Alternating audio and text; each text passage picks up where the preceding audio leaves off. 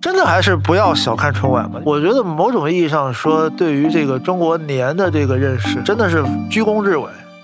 要我要回头看的话，就是中国刚刚跟西方接触一段时间里边，由于迫不及待的想要现代化，对于过春节是非常反感的。那个时候也是，就是就国民党党员们也互相举报，他过旧历年了。然后那个时候不是冤枉啊，是刚巧我爸过生日也是这天，我不是过年。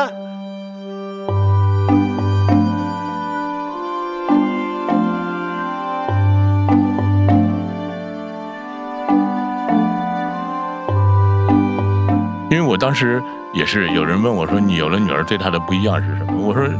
我发现我生活中多了一个不能失去的东西。”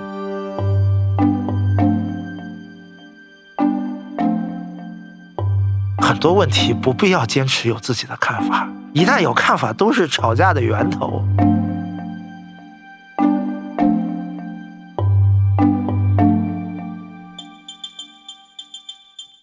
哎，各位 New Radio 的朋友啊、呃，大家好，呃，我是读库的老六，呃，昨天我和刘波老师聊过一集之后呢，我们已经算是熟悉了啊。今天我们接着聊这个 New Radio 跟读库共同策划的春节特别节目《古往今来的年味儿》。呃，我们今天呢就想专门就聊聊春节，呃这一天，或者是春节这个节日。这个刘博老师，这个春节，呃我们除了啊一说就是放鞭炮啊，什么这个呃吃吃饺子啊，合家团团聚啊，除了这个之外，还发生别的什么事儿吗？老百姓的家庭生活之外的，我们就只有看春晚的一个选择了呃其吗？其其实其实大家当然都是期望的，呃，其实按照传统的期待，都是春节最好是不要有什么事儿发生，才是正常情况下嘛。嗯啊平安无事，平安是吗无事是最大的福分啊！嗯不，真的还是不要小看春晚吧，因为春晚确实，我觉得某种意义上说，对于这个中国年的这个认识，真的是居功至伟。因为原来还是就各过各的这种心态还是比较明显的、嗯，啊。自从有了春晚，呃，自从有了春晚，因为毕竟虽然那个刚有春晚的时候，我还刚记事，非常非常小啊，但那个时候确实是有的你春晚这就。一句话暴露年龄，我估计今天听咱们俩呃应该聊都还天没有都的，还大部分人都还没呃有我出们生肯。定是老人家嘛，也不怕暴露年龄了嗯，啊，对吧？这确实是那个时候，虽然说啊，很多人都爱，很多南方人都爱讲，就是南边的不过春节，嗯不看春晚、啊，但是但毕竟看的人还还是不少的是啊，还是不少的。他呃他的确是给一个呃几乎无事可做的夜晚，他把这个夜晚给填满了。呃，提供了巨大的快乐嘛。而且嗯那个时候，就是我们昨天聊的很多现象还没有出现，春晚刚出现的时候，或者或者才是一个苗头，哦呃就是那么一个巨大的流动性啊，呃，大城市空间里的无限的机遇啊，对吧？就嗯刚刚有春晚的时候，这个这些东这个进程也才刚刚开始，那春晚也是应运而生啊，真真的是一个不可设计的， 啊、真的是一个不可设计的，就这么一个、一个时运。那不是这个算法时代的就产是物。就是早些时晚些时都不可能嘛，因为实际上， 呃，要我要回头看的话，就是中国刚刚跟西方接触一段时间里边，由于迫不及待的想要现代化，嗯对于过春节是非常反感的。哦原来这个一年的就就是所谓旧历年的第一天嗯啊、原来是叫元旦，嗯呃就是第一天嘛，原原原原原来是叫元旦。嗯开始是为了要和国际社会接轨，我们也要公立了公立啊，嗯也要引入公立了。然后对这个旧历应该是采用一个什么样的态度？还有旧历的一些节日应该怎么叫？嗯啊，那时候那时候都曾经是很大的问题啊。有人就是给袁世凯提建议，就是说旧历的新年就叫春节，嗯然后端午叫夏节，中秋叫秋节哦啊，冬至叫冬节哦，啊，就这就这么这就样春节、夏节、对啊， 秋节、冬对对节，对，就这么起起了这么几个新名字嗯，啊、然后当时实际上贯彻呢也很一般，嗯啊，这个那是袁老师他这个在位时间短，如果时间长的话，呃是不是冬至也得放假了？呃不行，他的执行力太差了。哦，就是说，他定了这么一个规矩，官方是提倡大家都过公历年，但是实际上当时北京的感受就是说，就是公历年没有年味儿，嗯，新历年呃旧历年这个年味儿才起来也了，就是现在所说的元旦是没有年味儿的，呃没有年味儿啊，的，只有春节才有年味啊，儿。只有只有只有春节才有年味儿，就是说，啊、就是说那个时候可以很明显的感受到，就是新旧就两种文化的一个对抗。啊然后并且民这叫民意战胜了官呃，方民意意志站在官方那那那个时候，就是官方的力量，它很多人很很多是推不动的啊、嗯然后到了这个南京国民政府的时候，又力推过一次啊还是力推元旦。啊，还是力推元旦啊，还是力推元旦。但是那个时候也是，就是就国民党党员们也互相举报，他过旧历年了。嗯，然后那个说不是冤枉啊，是刚巧我爸过生日也是这天，我不是过年、嗯，啊，就就有很多这样的这个事情啊。然后，然后，然后到到最后，其实等于就是说，呃，春晚还是就包括春晚在内的这个春节，其实还是找到了新旧两种文化的一个大家都愿意都能够接受的一个结合点，一个平衡点。哎，你这个你是七零后啊，我觉得你们这一代人非常幸运，你们小时候没有吃过苦挨过饿。呃，我就我也不知道能不能说我们这一代人，但是但是我所在的那个区域嗯相对算是占便宜吧。嗯其实我我后来就接触到了很多的很多的朋友，就是他们关于八十年代的记忆和我的记忆其实差别挺大的。他们还是很贫瘠的。啊啊、嗯，但是你看，对于我们六零后来说，过年是那叫是盼望着盼望着春天来了，春节的脚步近了，真的是那个是朝思暮想啊。因为很多平时完全是奢望，根本不可能得到满足的这些愿望，只有在春节的时候才能得到那么一点点小小的兑现那这个这个是一样的，啊。这个是一样的。你们七零后也这样吗？呃，对，其实我属于七零后里边的，还比较后，接近八零了。嗯然后甚至于就是，呃，我生活的那个地区，毕竟长三角嘛，嗯，呃，虽然是长三角里比较穷的地方，但是也还是可以了。毕竟比我们河北还是有。呃，但但但是一样是非常贫瘠的时代，所以这哎一点倒确实会感受到，就是这个几十年经济发展的成就真是不那可也许言听咱们节目的这种八零后、九零后的这些车友们，他们可能会有相当一批已经是从小生活在这种比较富足的这种年代了，他们可能对春节那种巨大的那种，至少是物质上的那种反差感吧，是吧？就没有这么强烈了。对这个这个真得是九零后了，八零哦后，我想大多数人还是会有匮乏的记忆的，虽然嗯不像过更更早那么样那个样子了，但是嗯多少是经历过一点匮乏，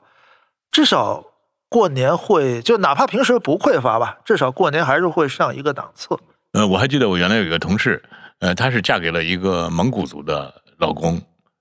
呃，这个蒙古族呢，在当地人家还有家产，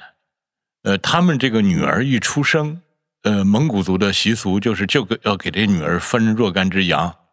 嗯然后这个女儿好像一年也就回不去几次，但是人家老家的人会定期的跟她发一个财务报表，就是告诉你你这们家只羊羊有多少了变哦是吧成多少只了，哦对吧？这个这些并且值多少钱了。所以我们那时候只要看到那小女孩到我们办公室玩，就会问你有多少只 羊啦，呃这个值值多少钱了？啊，但是就是说，一方面当时是物质上的匮乏嗯啊，另外精神上的比较匮乏，应该也是持续到九十年代的吧？哎呀，我看你总是想绕绕到春晚的 这个头上，你还是老想感谢一下春晚给大家带来了精神上的满足，是吗？我只是表想表示一下伤感吧。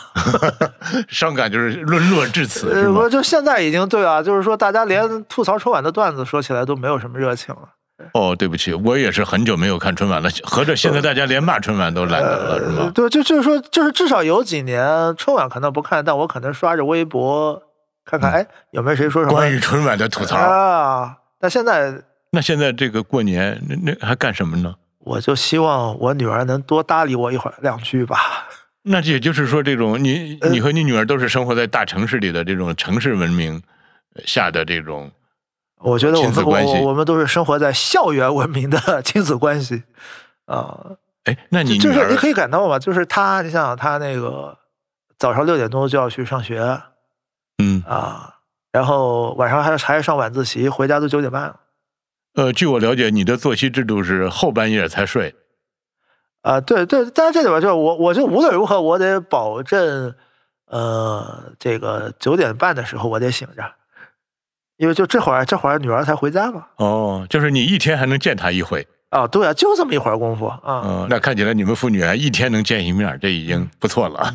就是说那个，因为平常接触的太少了，那么嗯短的相处时间，嗯，但是要找到合适的共同话题，嗯把这个时间撑起来，还让大家觉得很舒适，其实反而又难了。这个哦相处的时间短，但同时又带动着就是怎么相处这个时间又又显，就这一瞬间可以相处的时间，如果处不好的话，反而容易显得长。这个倒不一定写是在父女之间了，可能很多回乡的人跟家乡的这就是我们昨天聊的话题，就是春节是家庭矛盾集中爆啊爆发发的的时时期，期，啊就是原来已经习惯了这种短平快的，你一言我一语就结束了。对啊对啊对啊，现在说突事然发儿现说事儿， 我们居然需要说那么多的话，嗯。要抒发那么多的感情，就容易出事儿，是吗？对啊，现在就是闲聊的能力，我我是觉得我退化的很明显。呃，我和你一样，当然我因为我的女儿更小嘛，呃，我会格外珍惜和她在一起的时间，对我会有一种那种特别谄媚的心态，希望她能跟我多说说。但是即使这样，你看她才几岁呀、有一天早晨，我送她上幼儿园，呃，然后她这个在上车之前，这个还好好的，活蹦乱跳，欢声笑语。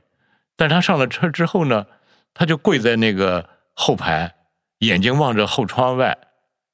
哎，我过了一会儿一看，她这个脸上这个泪流满面。我就赶快问我说你怎么了？你怎么了？他也不说话，呃，他就一直到幼儿园。第二天在路上，他跟我说，他说爸爸，我希望我永远不要告诉你我昨天为什么哭，可以吗？ 那我只 能说可以可以啊嗯，但是内心我是多少有点失落的。你就知道他有了属于他的秘密，并且他这个秘密不愿意和你分享。嗯，对，小孩子他会忽然有一瞬间，一下子就不会愿意理你了。我见到很多就是过来人，所谓过来人就是呃，他们的女儿比我的女儿大，哎呦，他们第一是格外眼馋我，第二就